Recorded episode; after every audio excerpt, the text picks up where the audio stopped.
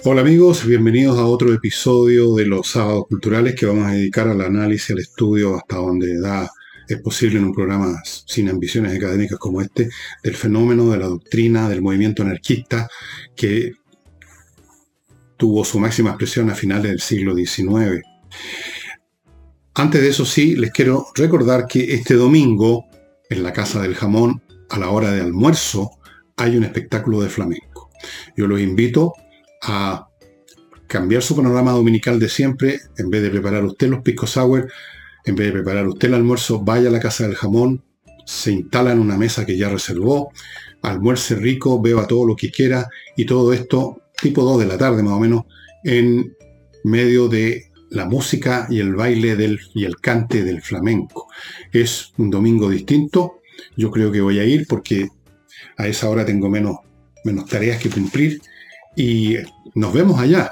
Estamos, eh, estamos viviendo un, momento en Chile en que el flamenco se ha hecho muy popular y muy, y muy atrae a mucha gente, tanto escucharlo como practicarlo, porque es una música muy hermosa. Y si usted no la conoce, lo invito a que este domingo, en vez de hacer el almuerzo usted, vaya a la Casa del Jamón, Tenderini 171, estacionamiento al frente de la entrada, así que es súper cómodo llegar allá. Y tiene que reservar mesas, eso sí. Reserve mesas o si no se va a quedar debajo de la mesa. Y vamos al anarquismo. A lo largo de la historia humana se han desarrollado multitud de doctrinas políticas, religiosas y de todo orden en lo que toca a los asuntos humanos, a la sociedad, al destino de la sociedad, cómo debería ser la sociedad, cómo debería ser nuestra vida, etc. estoy dejando de lado las doctrinas o las teorías científicas. han habido muchas, más complejas, menos complejas, algunas se limitan a dos o tres proposiciones simples, otras se desarrollan en todo un sistema teórico como el marxismo, por ejemplo. De entre todas ellas, la más utópica, la más absurda, la más alejada de la realidad fue y es, porque hay algunos anarquistas todavía, el anarquismo. ¿Qué es lo que básicamente dice el anarquismo? El anarquismo dice que vivir bajo el imperio de la ley y de un Estado es esclavitud, que uno es oprimido y que hay que destruir el Estado, hay que destruir las leyes, hay que destruir toda forma de autoridad y entonces automáticamente una vez destruido eso, los seres humanos que son buenos por naturaleza, esto es muy rusoniano, se van a relacionar de forma amistosa, cariñosa, productiva, en plena libertad, etc. Como ustedes habrán notado, ahí ya hay una, una paradoja que es la contradicción interna del anarquismo, porque por un lado quiere destruir toda forma de organización social, pero por otro lado ese mundo que pintan, por muy vagamente que lo pinten, si hay seres humanos relacionándose, se tendrán que relacionar de acuerdo a alguna forma, o sea, en función de alguna organización. ¿no? De, otra manera, ¿cómo? Si nos vamos a, relacionar unos con otros para producir y luego repartirnos los bienes producidos, nos vamos a tener que organizar para producir y vamos a tener que diseñar algún modo de distribuir. Eso es organización. Esa contradicción interna no es meramente un tema lógico, un tema práctico que le penó a la, doctrina anarquista todo el tiempo, en su, incluso sus acciones prácticas. Pero mientras tanto, volvamos al principio. Es una teoría que supone entonces que los seres humanos son buenos por naturaleza, que se ponen malos, egoístas y ambiciosos porque viven en sociedad, unos explotan a otros, la, existencia misma de las leyes es una eh, sofoca a los seres humanos y por lo tanto hay que destruir todo eso. ¿Y destruirlo cómo? Y aquí me estoy refiriendo al anarquismo puro de finales del siglo XIX por medio de la violencia de la violencia ejercida no por una organización, porque el anarquismo no tolera la sola idea que hay una organización, sino que por un individuo. Un individuo que por su cuenta comete un acto de gran violencia y con eso, sigue la doctrina, se enciende la llama y la luz de la libertad en el pecho de los hasta entonces dormidos en medio de la oscuridad, del oscurantismo, de los trabajadores, de las masas oprimidas.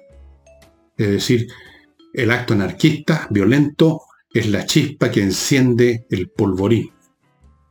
Eso es, más o menos, resumiendo mucho, la doctrina anarquista.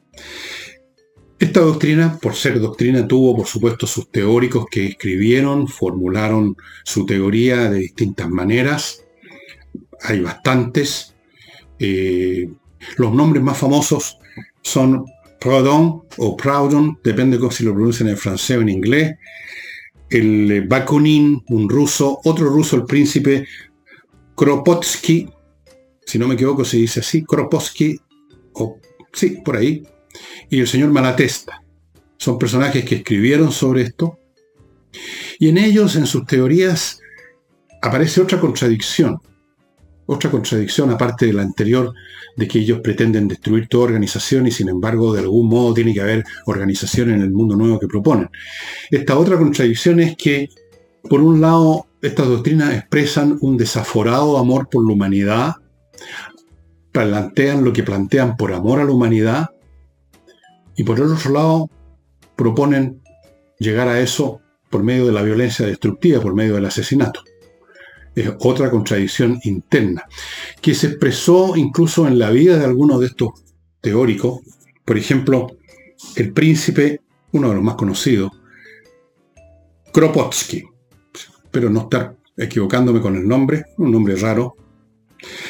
Este señor, del cual ustedes pueden encontrar fotos en Google, era un personaje bastante eh, interesante, y me van a permitir una pequeña pausa en este momento. He regresado. Eh, aparece como un hombre con una enorme barba blanca, un aire bonachón, una especie de viejo pascuero. Los que lo conocieron dicen que era el tipo más cálido, más amable, más amoroso, más cariñoso del mundo pero al mismo tiempo proponía hechos violentos. Los great, deeds decían que vamos a traducir en la práctica como hechos violentos. De estos teóricos, uno de los más, bueno, todos son muy conocidos, uno de ellos, Proudhon o Proudhon, es el autor de una famosa frase que ustedes quizás la han visto incluso citada por Marx, me parece, y es la siguiente frase. La propiedad es un robo, decía Proudhon.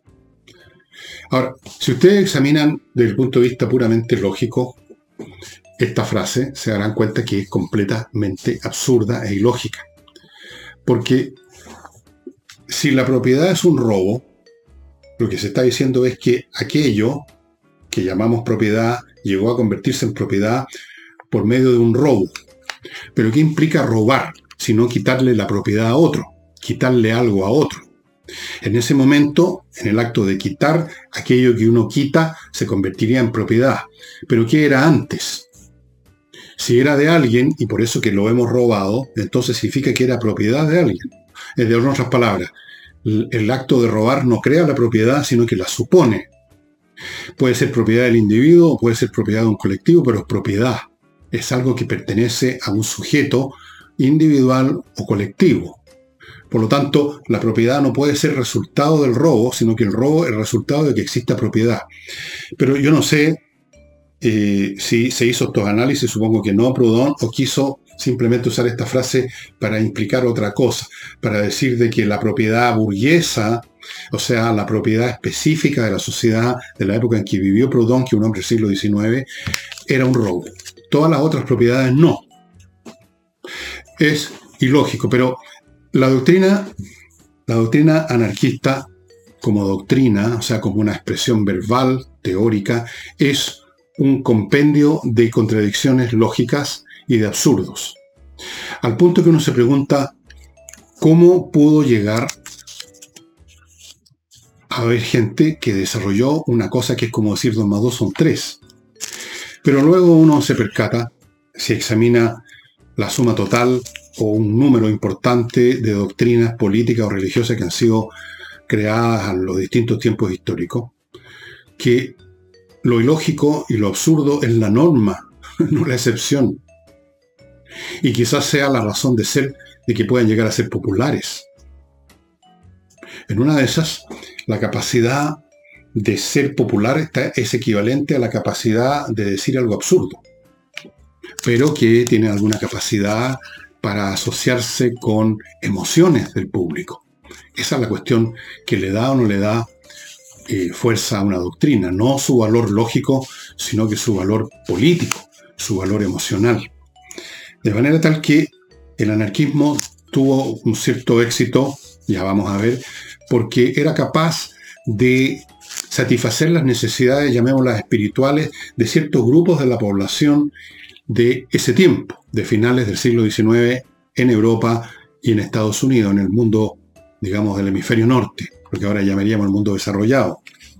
Aunque habían en algunos países europeos como España y Italia que eran muy, pero muy subdesarrollados, y Rusia. No vale la pena que yo les haga un resumen de las vidas de Bakunin, de Malatesta, de el príncipe este ruso Kropotkin, capaz que esté pronunciándolo mal, y Proudhon. Ustedes las pueden encontrar en Google, no tiene sentido que yo haga un trabajo que pueden hacer ustedes mucho mejor que yo, o en Wikipedia. Vamos a ver a los practicantes. Ninguno de estos teóricos jamás se ensució las manos llevando a cabo uno de esos actos violentos que ellos predicaban. Ninguno.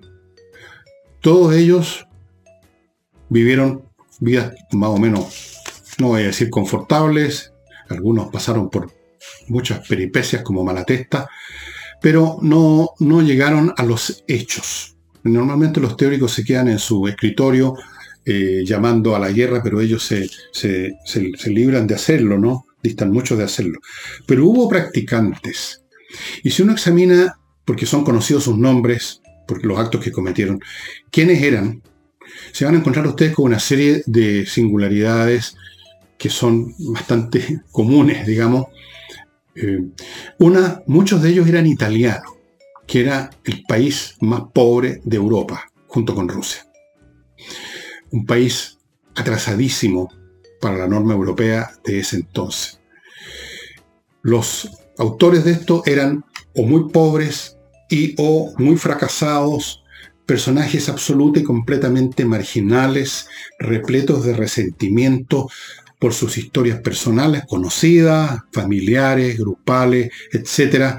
Y encontraron en el anarquismo, en aquella parte que dice hay que destruir la actual sociedad, el llamamiento que estaban esperando. La otra parte, la parte bondadosa de esta, de esta utopía de los hombres buenos, relacionándose sin ninguna necesidad de ley, de Estado, de una forma absolutamente indefinible, pero relacionándose relacionándose sin relacionarse, sin organizarse. Esa parte no era la interesante para este tipo de personas, era la parte de la destrucción, era aquella parte que les decía hay que cometer violencia y esa violencia es la chispa que va a desatar por sí sola, como Sansón, que solito derribó un templo, va a derribar la sociedad opresiva, capitalista, etcétera, imperante, o lo que fuera que imperaba en Italia, prácticamente el capitalismo era una, un asunto bastante exótico. Ahí imperaban relaciones, era una economía básicamente rural donde imperaban relaciones semifeudales en muchos sentidos, estaban, no habían llegado al capitalismo siquiera. La pobreza extrema, la explotación extrema. Estos personajes se convirtieron, muchos de ellos, en anarquistas y son los que cometieron los crímenes los atentados con bombas, con pistolas o con dagas que por un momento, por varios años, en Europa y en Estados Unidos aterraron a la sociedad establecida. Vamos a contarle de algunas de las víctimas, porque esto se ha olvidado o no se conoce, algunas de las víctimas más famosas, porque hubo otros que no eran famosos, de los atentados terroristas entre, qué sé yo, pongamos 1880 y 1904, 1905, en que ahí termina la, la onda anarquista y se pasa a otra cosa. El presidente Carnot, presidente de Francia, asesinado. El, eh, el zar Alejandro II, asesinado. Eh, un premier importante de España, que se llama Antonio Cánovas, asesinado.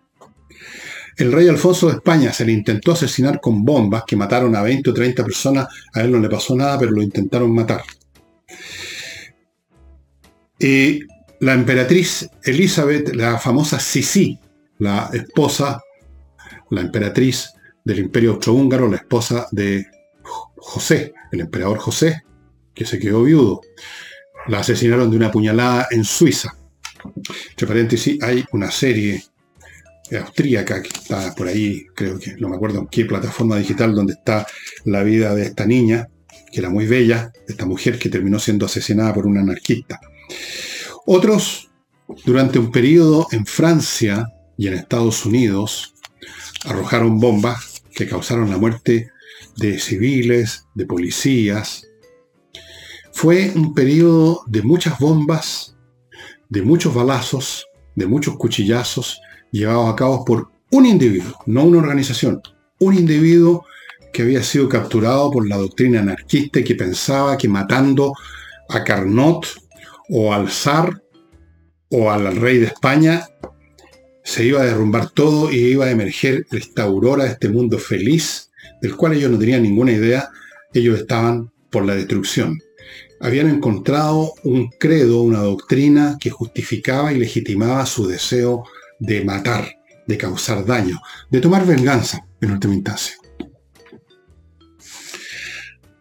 Antes de seguir con, con este tema, y después les voy a mostrar libros, permítanme hacerme cargo de mi primer bloque, que lo voy a iniciar con Kaizen Automotriz, una empresa que se dedica, una empresa automotriz, un garage, a la mantención preventiva. No espere a que su auto se eche a perder y lo deje botado, porque a uno lo deja botado un auto que se echa a perder. Rara vez un auto se echa a perder cuando usted lo tiene estacionado sin moverlo. Lo más que pasa ahí es que está, la batería se murió y no lo puede hacer partir. Normalmente la pana es cuando usted ya está fuera de su casa y es una lata. Antes que eso pasa, llévelo a revisar a Kaizen Automotriz. Puede que usted ya incluso haya detectado un ruidito raro, algo que no está, parece bien, el auto pega unos movimientos raros de repente, pero sigue andando, llévelo a Kaizen Automotriz para que vean de inmediato cuál es el problema que se está generando y lo resuelvan a tiempo mantenciones preventivas y también lo demás, si es el caso, Kaizen Automotriz tiene que pedir hora, es muy solicitado su servicio y créame, si usted va a salir, si usted va a salir fuera de la ciudad, más le vale. Continúo con V-Light, este producto producido con la electrólisis del agua que tiene la gracia, este desinfectante que no solo destruye todos los virus y bacterias que hay en, en el ambiente, sino que además usted lo puede usar en presencia suya o de los demás, sin ningún problema. No tiene que salir arrancando. No tiene que decir salgan todos porque vamos a desinfectar. Usted lo puede usar en medio de la gente, no pasa nada, porque el componente activo, el ácido hipocloroso, forma parte de nuestro organismo, del sistema celular. Entonces, nada. Por lo tanto, usted lo puede usar mucho más cómodamente, más eficazmente en su casa, en un colegio, en lugares donde se reúne gente. Si usted maneja un lugar donde se reúne gente, un cine, por ejemplo, va a ser mucho más práctico para usted disponer de este producto que está en esta presentación, en un frasco más grande. Se lo voy a mostrar la próxima ocasión. Be Light, estimados amigos, una oferta especial si mencionan mi nombre cuando van a adquirirlo ahí en el sitio. Continúo con el Centro Médico y Psicológico Integral Avanzar, que se hace cargo de temas psiquiátricos de adultos y psicológicos para todas las edades. Les reitero que ya se sabe, ha sido tema incluso en algunos artículos, medios de comunicación, que hay muchos problemas psicológicos en Chile y muchos en los jóvenes y en los niños. Cosa que uno suele pensar de que no, que a ellos no les pasa nada, que somos los adultos los que nos enfermamos del mate. No es así la prevalencia de problemas mentales en los jóvenes muy alta. Póngase al día en esta materia, póngase alerta, más bien dicho, cualquier signo raro, más vale atenderlo porque luego las cosas pueden, pueden terminar muy, pero muy mal. Póngase en contacto con ellos, Avanzar ofrece atención presencial y online. Y si usted, señora, señor, maneja una empresa chica, mediano o grande, y naturalmente tiene que tratar con temas jurídicos también, las relaciones con el Estado, que los impuestos, que las patentes, que esto, que el otro, o disputas con otras empresas o con clientes. Hay mil temas, por eso que muchas empresas tienen todo un departamento jurídico. Póngase en manos de Voice y asociados. Este es un grupo de abogados dirigidos por Henry Boy, un hombre muy conocido en la plaza, un hombre que está a disposición de ustedes en las redes sociales, muy conocido, muy eficiente, como lo son sus socios. Señores, señoras, póngase siempre en temas jurídicos en manos de los mejores y para esto, atención de gestiones de negocio, de empresas, de corporaciones, no hay nada mejor. Hubo entonces un montón de atentados, un montón. Quizás ustedes recuerden, yo creo que ya ni se celebra, pero hubo un tiempo en Chile y en otras partes del mundo en que se celebraba un día que supuestamente tenía que ver con la izquierda, los mártires de Chicago. ¿Se acuerdan? Los mártires de Chicago son los tipos a los que colgaron en Estados Unidos porque fueron parte de un grupo que arrojó en una huelga, había una policía que estaba controlando la huelga y ellos arrojaron una bomba y mataron un montón de policías. Entonces los juzgaron, los condenaron y los colgaron. Entonces automáticamente se convirtieron en los mártires de Chicago. Hubo muchos casos. En Francia, en un momento dado, en un restaurante, un mozo se percata que hay un paquete sospechoso, llama a la policía.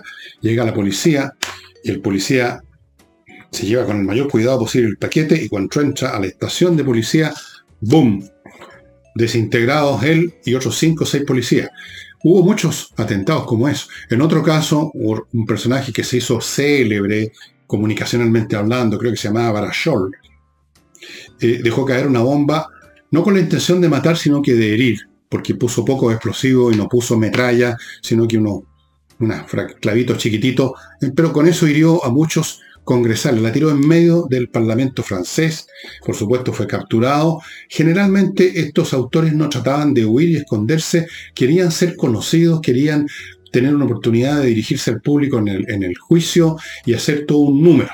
Así que este señor se quedó ahí, hizo su número, fue un tema, una causa célebre, como dicen los franceses, una causa célebre, y por supuesto lo terminaron guillotinando, porque no llegar y tirar una bomba, aunque el tipo dijo no era mi intención matar, sino que herir, para llamar la atención sobre las cosas terribles que pasan en la sociedad francesa. Hubo muchísimos. Y estos magnicidios, yo les mencioné, el presidente Carnot, el eh, McKinley en Estados Unidos, un, un personaje le mandó un balazo y estuvo agonizando ocho días o algo así, un montón de días, fue una cosa, una muerte muy dolorosa.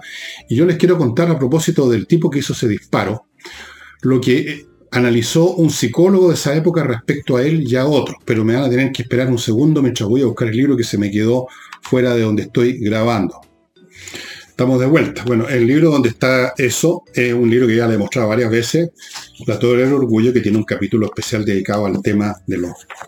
Y aquí yo marqué ¿Qué dijo un, eh, un psiquiatra francés que se llama Emmanuel Regis en 1890 a propósito del que le disparó al presidente McKinley? Dijo que el tipo humano del regicida o del magnicida esta es una persona muy dada a la meditación permanente, al ensimismamiento y a la soledad, y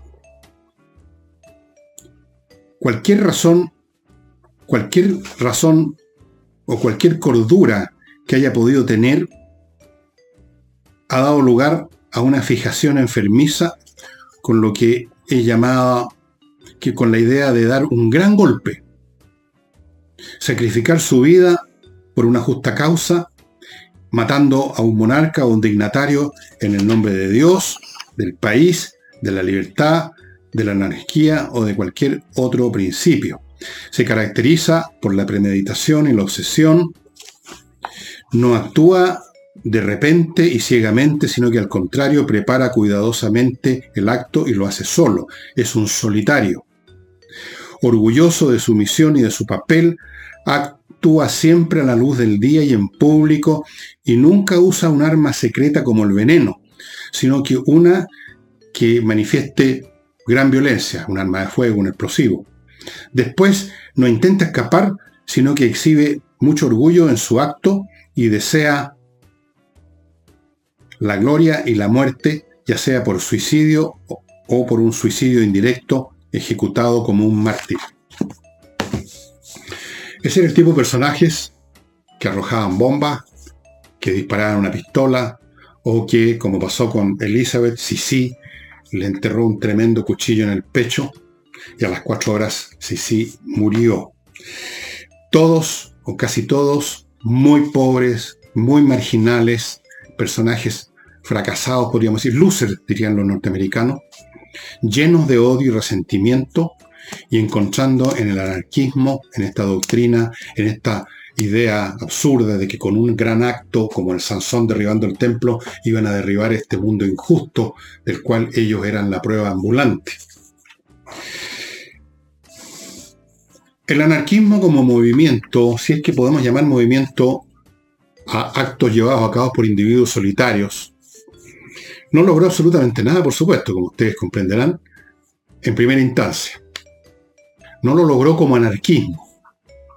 Pero poco a poco, con el curso de los años, e incluso esto se hizo manifiesto en lo que escribieron o dijeron algunos de sus líderes, y no solo estos doctrinarios que les mencioné yo, Bakunin, el príncipe, eh, todavía no entiendo, no me acuerdo bien cómo se dice, por ahí lo debo tener, eh, Proudhon, no solo ellos, sino que otros que eran, qué sé yo, editores de revistas, habían muchas revistas anarquistas, muchas publicaciones anarquistas. Esas son las cosas que permite la, las sociedades occidentales con su libertad, que uno puede escribir contra esa libertad, contra esa sociedad, no pasaba nada. Pero poco a poco se fueron dando cuenta que el asunto era estéril, que no se llegaba a ninguna parte. Y poco a poco el anarquismo, esta idea de que con la violencia individual, nada de organización, se podía derribar el templo, se fue trasladando a un movimiento que ya era un movimiento organizado, que es el sindicalismo decimonónico. No confundir con como entendemos nosotros el sindicalismo hoy día. El sindicalismo decimonónico era un movimiento en que el elemento de violencia sufrió una transformación. Ya no se trataba de dispararle a alguien, sino que se trataba de usar un instrumento del cual el más grande teórico es un francés de apellido Sorel, del cual tengo un libro por algún lado, no lo busqué, no es necesario. Este señor Sorel predicaba como gran instrumento, que es una forma de violencia, si ustedes quieren, no violencia física, sino social, la huelga general total. En vez del disparo para matar a un rey o un presidente y supuestamente con eso que todo se viniera abajo, la idea era que todos los trabajadores sindicalizados pararan el país completamente y todo se iba a venir abajo. Y como ustedes sabrán, nunca sucedió. Eso fue otra utopía, una conversión de la utopía asesina a la utopía sindicalista. No hubo nunca una sociedad que se viniera abajo con una huelga general, porque nunca pudo haber una huelga tan general que lo parara todo. Y incluso las huelgas grandes, más grandes que conoce la historia sindical europea, por ejemplo, en Francia, hasta, hasta, el siglo, a mediados del siglo, o sea, hasta el día de hoy. En Francia hay muchas huelgas, es un país políticamente muy activo, muy rezongón, muy conflictivo en muchos sentidos, la masa laboral francesa. Pero nunca han echado abajo por sí solo a una sociedad, a un régimen, a un sistema social. Porque los propios trabajadores que están parados en algún momento tienen que ajustarse a las necesidades físicas de comer, de alimentarse, de tener trabajo, de volver a la pega con alguna concesión que haya hecho la parte patronal y eso ha sido siempre de ese modo que ha ocurrido, o en algunos otros casos, en alguna sociedad y en otra época, las huelgas han sido reprimidas con brutal violencia y la gente ha vuelto eh, masticando su, odio hasta la próxima huelga al trabajo. Pero el hecho es que la huelga general de Sorel tampoco funcionó como no habían funcionado los pistoletazos ni las bombas de los anarquistas químicamente puros. Ahora, todo esto no es tan historia antigua como podría parecer. Porque precisamente yo llegué a este tema, no solo leyendo, porque estoy releyendo efectivamente a a Bárbara Tushman en este libro que les he mostrado ya tres veces, creo, sino que en algún momento me puse a reflexionar, a tratar de, determinar cuál es la sustancia o la médula de lo que hoy en día llamamos progresismo. Movimiento del cual yo en muchos programas de la semana he dicho en reiteradas ocasiones que no se dislumbra un núcleo ideológico ninguno, sino que es un movimiento, y lo he dicho así especialmente y específicamente refiriéndome al Frente Amplio, que es una de las, uno de los rostros del progresismo, más bien anhelante, un mundo de anhelos, pero no de planes, de doctrinas, de agendas, de fórmulas, nada de eso. Eh, aspiracional lo he llamado, un movimiento aspiracional. Y de pronto me di cuenta que, y tal vez ocurra con otras, otras doctrinas, que hay bastantes similitudes entre el progresismo actual y el anarquismo del siglo XIX, con la diferencia, por supuesto, que los progresistas de hoy en día no andan eh, diciendo que hay que ir a dispararle a nadie. Pero ¿en qué se parecen? Se parecen en dos cosas. Primero, en su crítica total y completa contra el modelo existente. Ahora es el neoliberalismo. Antes era el liberalismo sin neo. Era el capitalismo. Era el mundo tal como era. Era el Estado. Los anarquistas querían destruir el Estado. Cualquiera que fuera su forma. De hecho, miraban a huevo a los socialistas, porque los socialistas, que eran sus contemporáneos, estaban organizados y trataban de formar un Estado distinto al Estado capitalista, un Estado socialista. Entonces, los anarquistas tampoco tenían, no se entendían con los socialistas, también eran sus enemigos. Querían echar abajo el Estado como el progresismo quiere echar abajo el modelo neoliberal. De forma absoluta y total, si ustedes escuchan o leen a cualquiera de estos jovencitos de este mundo progresista, como este brillante embajador chileno en España y tantos otros, el propio presidente de la República, van a ver que siempre está, directa e indirectamente, está detrás de sus dichos y de sus pensamientos, si podemos llamarlo pensamiento, el Satán, el modelo neoliberal. En eso se parecen, en su absoluto rechazo a lo que hay. Y en lo segundo, en lo utópico de aquello con que va a ser reemplazado el modelo, el modelo que quieren derribar. ¿Dónde está la especificidad del modelo que reemplazaría el modelo neoliberal? No existe. Como no existía el sustituto al Estado que estaban promoviendo los anarquistas.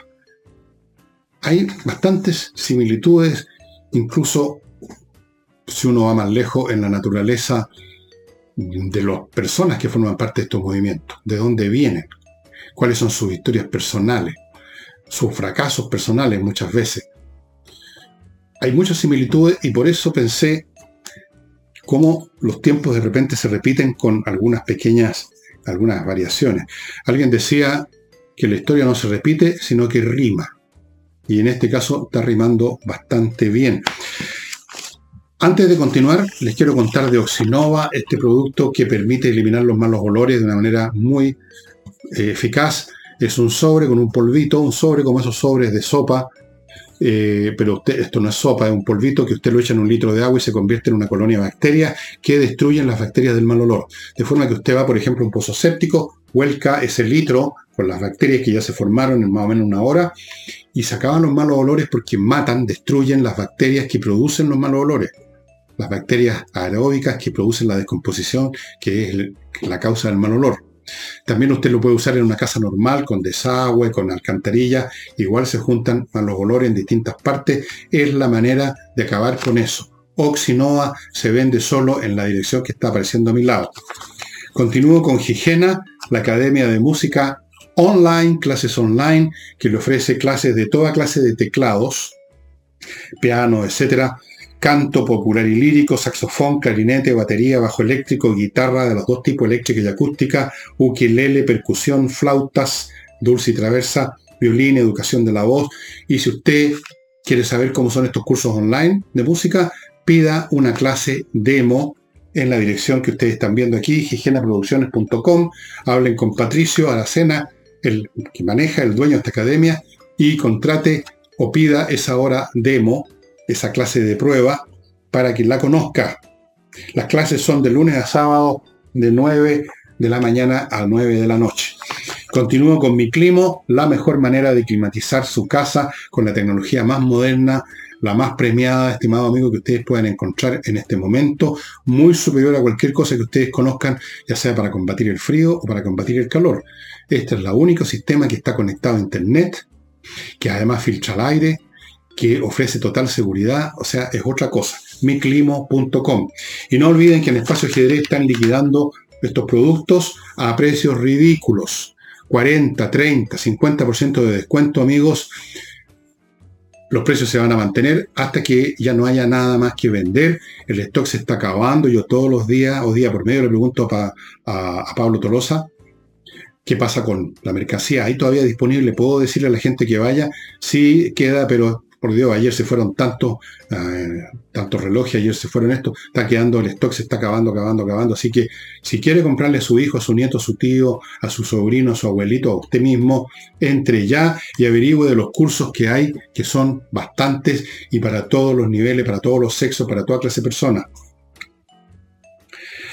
Eh, libros interesantes, bueno, les voy a mostrar ahora por cuarta vez, porque aquí hay un capítulo eh, del cual he sacado muchos datos, obviamente, que se llama el capítulo número 2 y tiene que ver con este fenómeno del, eh, del anarquismo en Europa, que fue mucho más tremendo de lo que uno se imagina.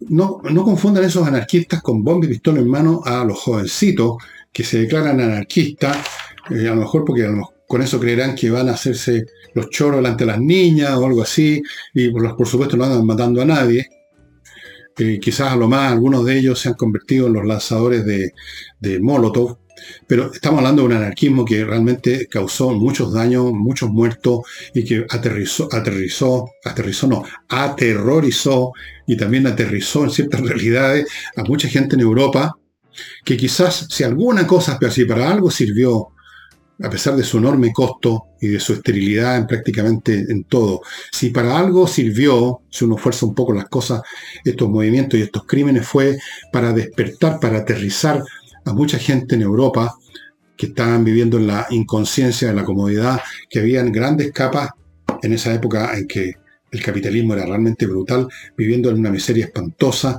que había un enorme caudal de un enorme hervor de resentimiento ahí abajito.